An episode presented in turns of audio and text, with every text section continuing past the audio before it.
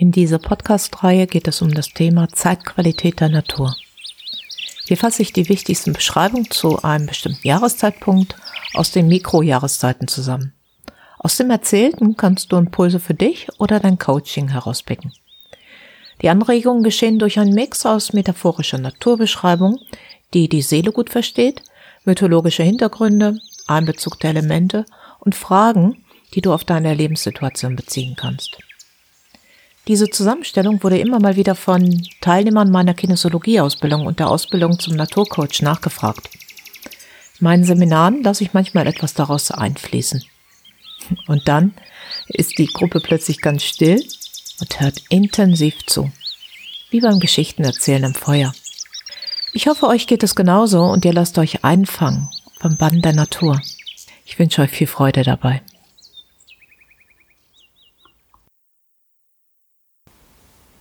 Herzlich willkommen zu den verschiedenen Aspekten der Natur im Jahreskreis.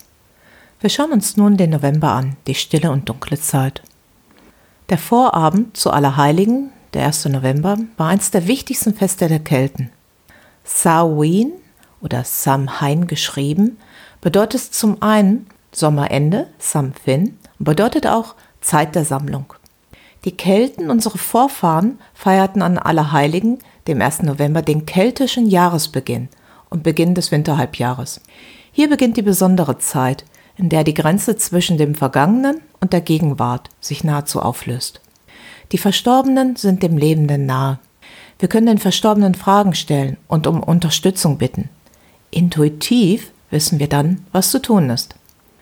Allerheiligen wurde ungefähr 600 nach Christus vom Papst Bonifatius IV. eingeführt, als ein Gedenktag aller Heiligen.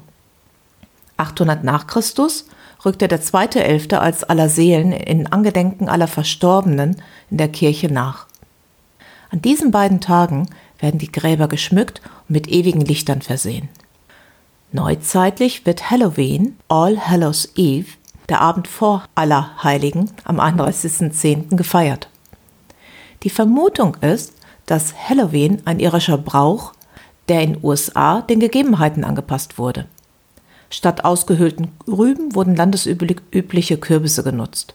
Maskierte Kinder und Jugendliche sind gleich der Seelen, die sich nun in dieser Welt befinden und an jeder Haustür um etwas bitten. Bekommen sie etwas, sind sie dankbare Seelen, grateful dead. Wird der Wunsch nicht erfüllt, spuken die Geister. Es ist so wie immer.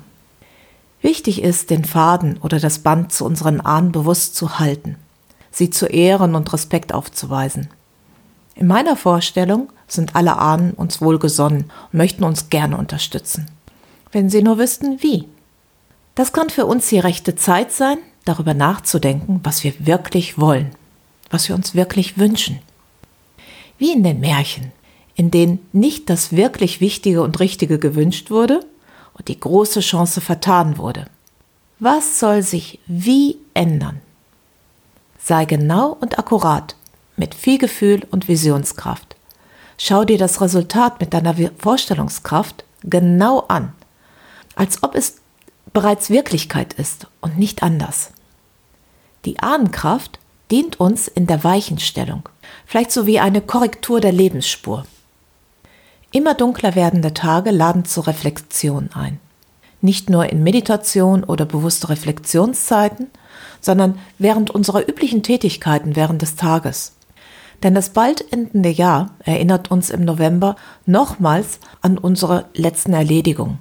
Bevor der erste Frost kommt, ist eine der Zeitgrenzen, die besonders für Gartenarbeit eine große Rolle spielt. Aber auch Projekte, die bis zum Jahresende beendet sein möchten und in der Endphase Fehlarbeit abverlangen. Vor allem das nicht Bedachte und nicht Vorhergesehene. Unser Körper und Geist schwingen im Jahresrhythmus und sehnen sich nach Ruhe und dem Rückzug. Da können sich zwischen dem, was zu erledigen ist, und dem Bedürfnis nach weniger eine Spannung auftauchen. Bewusstmachung reicht oft zur Lösung.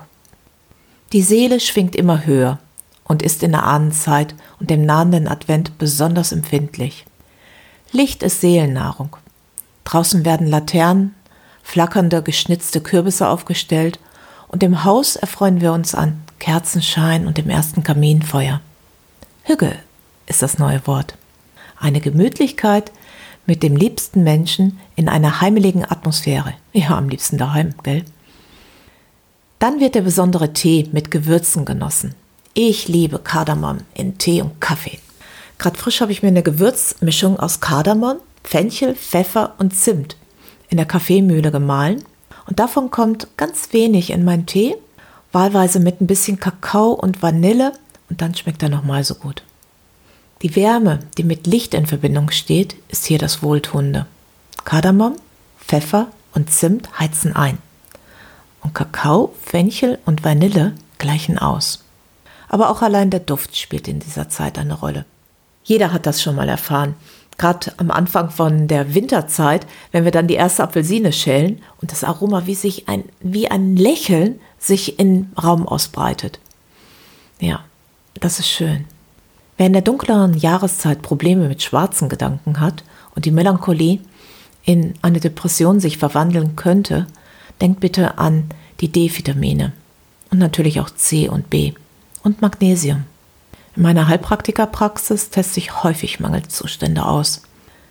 Ja, wenn das aber eingenommen wird, beschreiben das viele Patienten als das Leben wird lichter, hellere Gedanken, Sonnenschein im Gesicht, leichtere Bewegung. Ja, und sie können sich einfach selber helfen damit.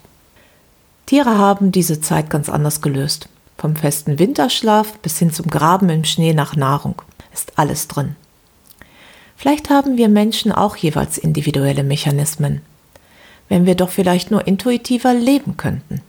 Doch in unserer Menschenwelt schalten wir Licht an, wann wir wollen, hören, teils großen Lärm oder ständige leise Geräuschkulisse, sind von Strahlung umgeben und, und, und, und. Wie würden wir den morgigen Tag verleben, wenn wir wirklich das täten, was uns unser Inneres sagt? Würden wir uns dann vielleicht abends hinsetzen und dem Bedürfnis nach Ruhe stattgeben und ein Buch lesen, positive Unterhaltungen führen oder einem Hobby nachgehen? Manche Kräuterkundige verräuchern zu solch ruhigen Abenden eine eigens zusammengestellte Mischung. Diese Kräuter haben Bezug zum vergangenen Sommer, wie Beifuß und Lavendel.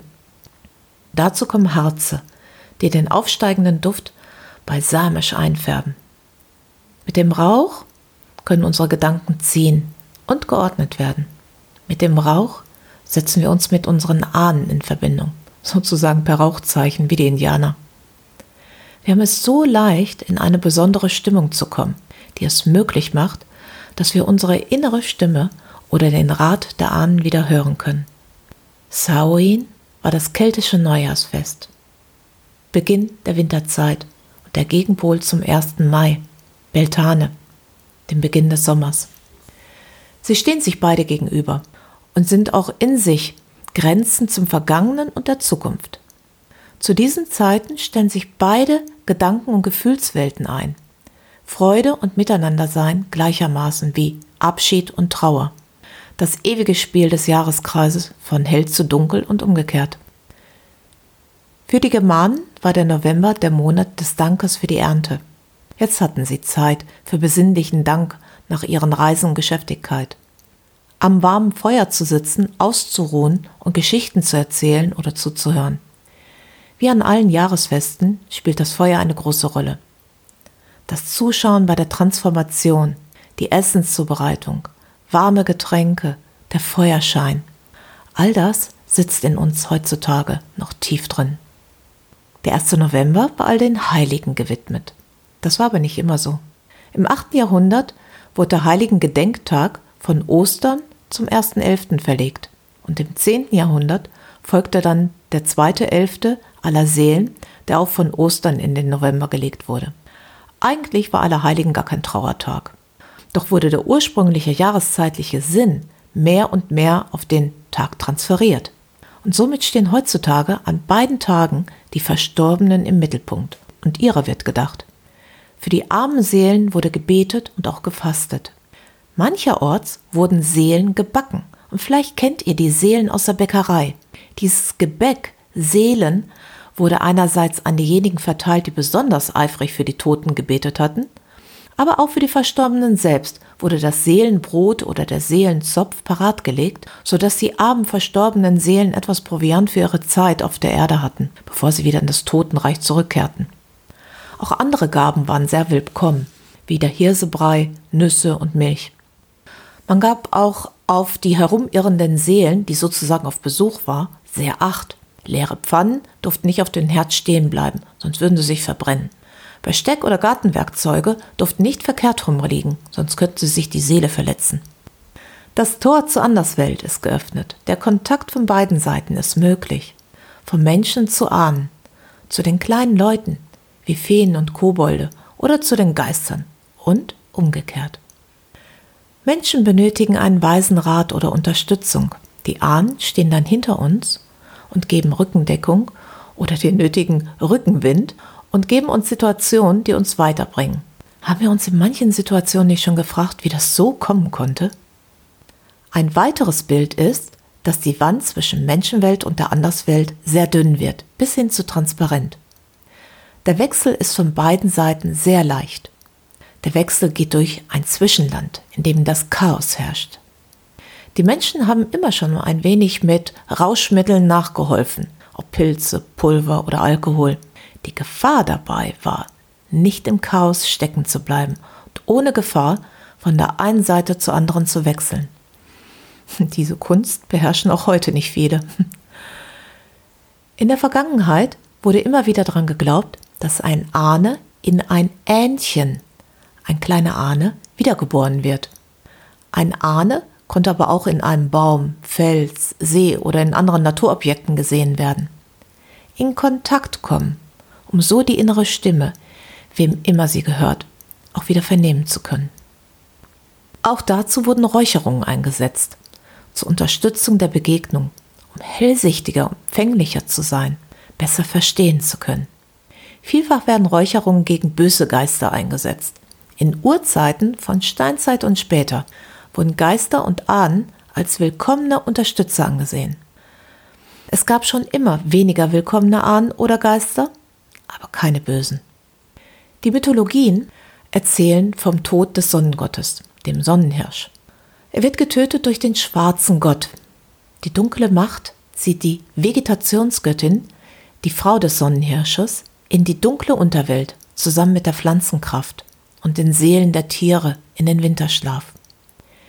Im dunklen Reich regiert sie als Totengöttin. Das ist der Demeter-Mythos. Sie lässt die Oberwelt im Winter regenerieren, nur das ewige Grün der Nadelgehölze, Efeu und luftigen Misteln bleiben als Hoffnungsschimmer. In vielen Teilen der Erde gibt es in den unterschiedlichsten Kulturen ähnliche Geschichten um diesen Erdzeitpunkt. In Bali durfte ich vor einem Jahr die Vorbereitung zu diesem Fest, sozusagen die Vorfeste, noch erleben.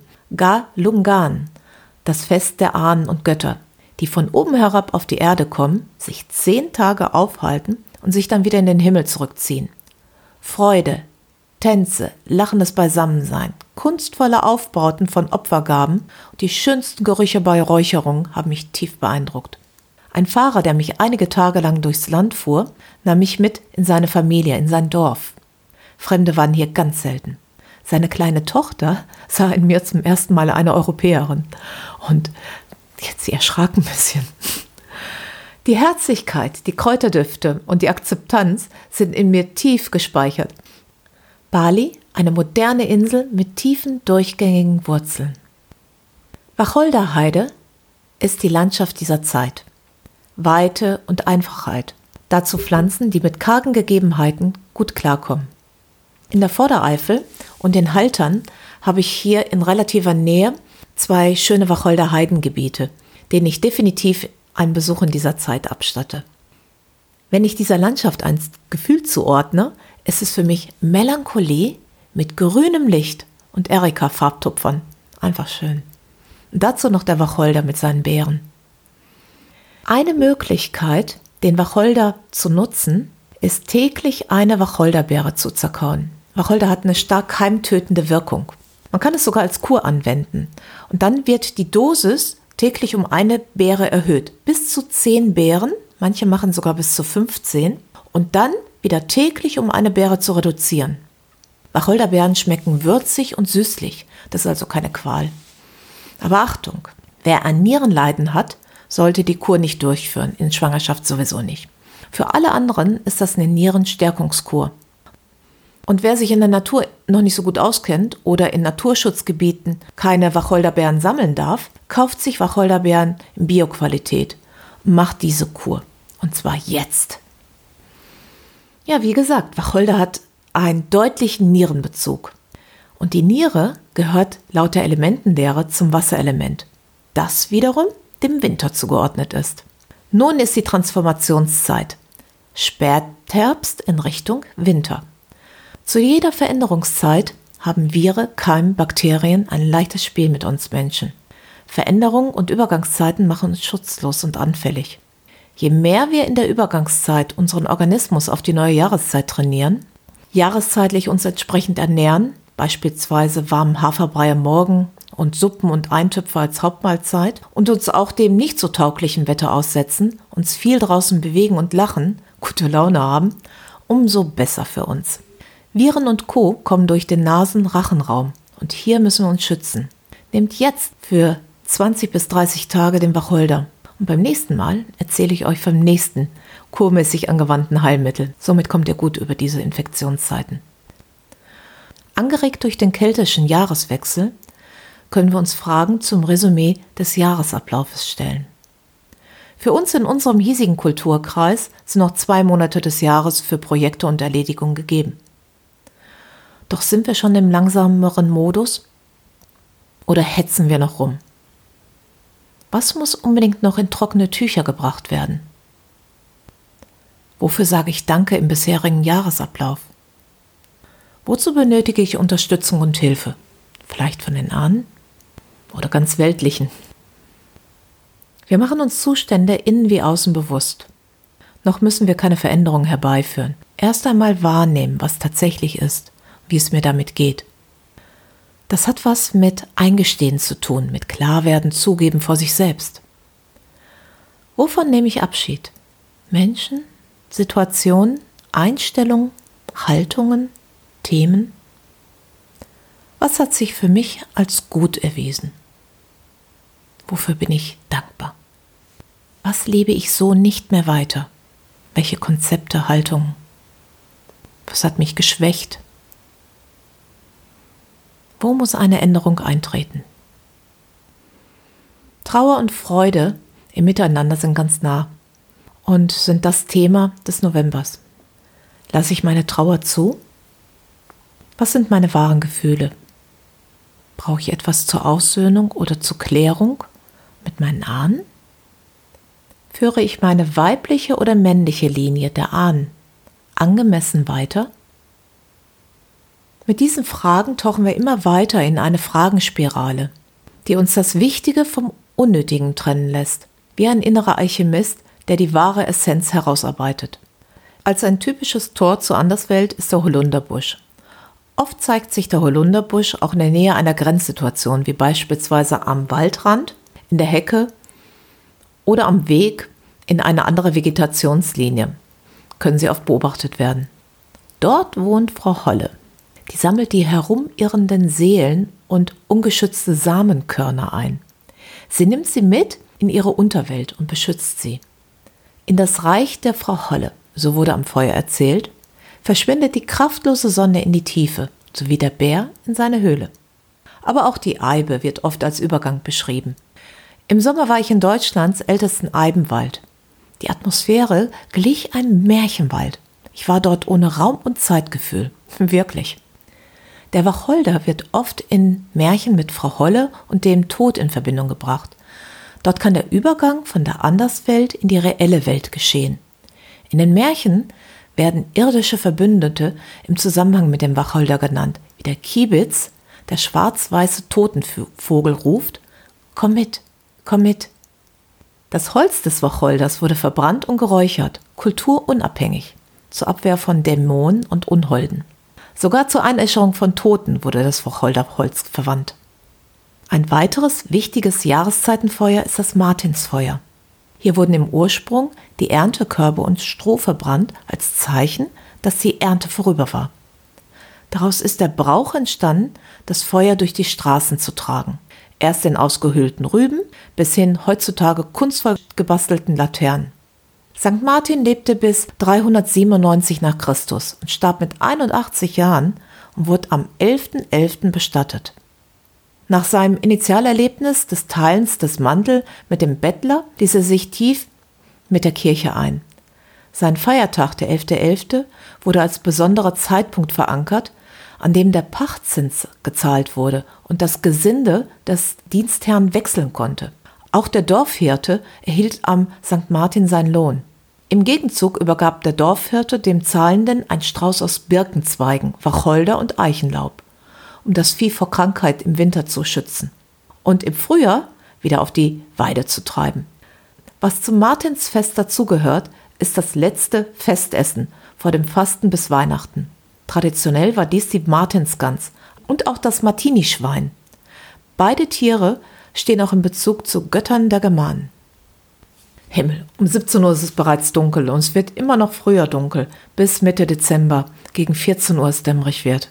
Dunkelheit genießen, willkommen heißen, sich auf Finsternis einlassen, nicht sehen müssen, Stille aushalten, schwarz akzeptieren, bedeutet letztendlich, Erst wenn wir durch die Dunkelheit gegangen sind, sie akzeptiert haben, kann sich der Mensch wirklich auf das Licht, das am 21.12. geboren wird, freuen. Ohne Licht gäbe es keine Dunkelheit. Die Polarität des Seins. Wir sind Lichtmenschen. Wir brauchen das Licht für unsere Existenz. Genauso benötigen wir die Dunkelheit. Nicht nur für die Polarität, sondern denkt alleine an das Melatonin, für dessen Bildung dunkel vonnöten ist, sonst gibt es keinen Schlaf. Schlaf, die schwarze Nacht mit bunten Träumen außerhalb von Raum und Zeit. Gefördert mit Hopfen zum Einschlafen, Melisse zum Ausgleichen, Baldrian zur Beruhigung und Passionsblume zum Durchschlafen. Genau damit wird der Schlaf zur nachhaltigen Erholung. Was passt besser als ein schönes Räucherritual zu diesem Jahreszeitpunkt? Die Fragen, die Gedanken, die Gefühle steigen empor und werden auf einer anderen Ebene bearbeitet so können auch mal ganz andere Antworten oder Haltungen daraus erwachen und erwachsen. Sich Zeit geben und Ruhe und Klarheit walten lassen. Eine Räuchermischung muss zur jeweiligen Person passen und für diese Person gut riechen und eine Atmosphäre gestalten. Am nächsten liegt, einen schönen Sommerduft wie Rose, Lavendel mit anderen Kräutern wie Schafgarbe und einem Harz zu mörsern, klein zu stoßen. Ich mag als Harz das Fichtenharz sehr gerne das ich im Wald selbst sammle, aber immer ohne den Baum zu verletzen. Nur das, was der Wald, der Baum freiwillig gibt. Sollte das Thema Grenzen und Schutz aktiv sein, könnten Wacholder oder weitere Harze wie das Kopal eine gute Wahl sein. Das Kräuterharzpulver wird auf eine durchgeglühte Kohle in ein Gefäß gestreut. Achtung, nicht zu viel auf einmal nehmen. Der Geruch kann ganz leicht übermächtig werden. Bei der Dosierung wie auch der Mischung sind Experimente erwünscht. Nur so kann jeder herausfinden, was für ihn jetzt am besten ist. Mit der Zeit bekommt man dafür ein gutes Gefühl, was nun dran ist. Ich empfehle sich, die Mischung selbst herzustellen. Durch das Sammeln im Jahr und der eigenen Herstellung ist das ein wirkliches Rauchopfer in Bezug zur eigenen Person mit der gesamten Persönlichkeit. So ganz unkompliziert ist der Räuchersalbei. Ein Zweiglein oder ein Blatt angezündet und den wohlduftenden Rauch zuzuschauen. Da der Salbei fast jeden Menschen anspricht, kann er gut zur Vorbereitung eines jeden Rituals genutzt werden. Ich nehme ihn oft morgens oder zwischendurch, um wieder bei mir anzukommen. Mit dem Rauch in der Zeit für mich selbst können die aktiven Fragen oder Gedanken oder Gefühle alleine arbeiten und emporsteigen. Der Kopf kann leer werden, das Herz kann sich erholen und die Fragen erfüllen sich von allein. Schreibt auf, was ihr entdeckt. Kurze Notizen, die hinterher ganze Bände sprechen sammelt dies den Winter über und so könnt ihr für das kommende Jahr ganz neue Entscheidungen treffen. Segnen ist eine der ältesten Handlungen. Das ist eine der Möglichkeiten, zu einem inneren Frieden und einer gestärkten Haltung zu kommen. Ich segne, zu sagen ist allein heilsam. Den Segen auszusprechen kann jeder, das ist nicht einer bestimmten Person vorbehalten, sondern eine Bewusstmachung, eine Verdeutlichung dessen, was mir wirklich wichtig ist. Mit dem offenen Herzen, dem gesprochenen Wort, ob laut oder innerlich. Dem Brauch als Transformator, hat diese Handlung etwas Segensreiches, Veränderndes. Probiert das mal aus. Früher haben die Eltern den Segen gegeben. Jetzt seid ihr für euch selbst verantwortlich. Nehmt den Rauch zwischen eure Hände über euch, als wenn ihr euch waschen würdet. Öffnet dann eure Hände und gebt euch aus vollem Herzen einen Segen. So Beispiele sind, ich segne mein Leben. Ich segne meine Kinder, meine Eltern. Ich segne meine Entscheidung. Bestimmt ist das ein bisschen ungewohnt und doch so passend. Probiert das doch einfach mal für euch aus. Ganz leise oder laut. Ein Segen für die Wurzeln auszusprechen ist in vielen Kulturen unabdingbar nötig, um Zugang zum alten Wissen der Ahnen zu erhalten. In den Kulturen oder auch Zünften oder wie in der Kräuterheilkunde üblich sind mündliche Wissensübertragung von Generation zu Generation noch immer aktuell. Und genau das geht nur, wenn der Zugang zu den Wurzeln frei ist. In sich klar zu sein, zu wissen, woher das Wissen, das Leben kommt, um dann erst darüber verfügen zu können. Jeder Mensch sollte für sich mindestens an verschiedenen Stationen des Lebens seine Wurzeln betrachten. Ob Familie, Menschsein, Wissen, Gedanken oder Gefühle. Was macht mich aus? Bin ich, um in der Baumsprache zu sprechen, der Stamm mit Ästen und Baumkrone? Oder macht mich das in den letzten Jahren so erforschte Wurzelwerk, die Wurzelwelt mit all den gerade bekannten Kommunikationsmöglichkeiten eigentlich aus? Die ältesten Bäume der Welt haben ein riesiges Areal von Wurzelwerk, von dem die Schößlinge immer wieder neu entwachsen. Das ist wahres Alter. Im Verborgenen für das Neue sorgen ganz großzügig. Ja, wenn wir uns gerade den Wurzeln und aber auch dem Oben widmen, schaut mal in den Novemberhimmel hinein. 17. bis 18. November, da werdet ihr wieder die Leoniden, den Sternstuppenregen erleben können. Und das ist jedes Jahr im November. Und dieses Jahr ist es in der Nacht vom 17. auf den 18. Da kommt dieser Meteor-Aktivitätsschauer kommt dann auf uns äh, nieder. Also es wird bestimmt ganz toll werden. Und am 25.11. könnt ihr, dazu braucht ihr schon Fernglas, den goldenen Henkel des Mondes sehen. Lasst euch mal überraschen, was das ist. Ihr werdet sofort sehen. Ich hoffe, ihr habt für euch Anregungen für den wunderbaren November gefunden. Der November ist eine Wundertüte, denn hat von 20 Grad bis zum ersten Schnee alles drin. Lasst euch überraschen, indem ihr euch auf den Monat, die Dunkelheit, die Natur einlasst. Schaltet einen Gang zurück, entspannt, schaut auf das Positive. Habt einen schönen, bunten, stillen November. Eure Lydia.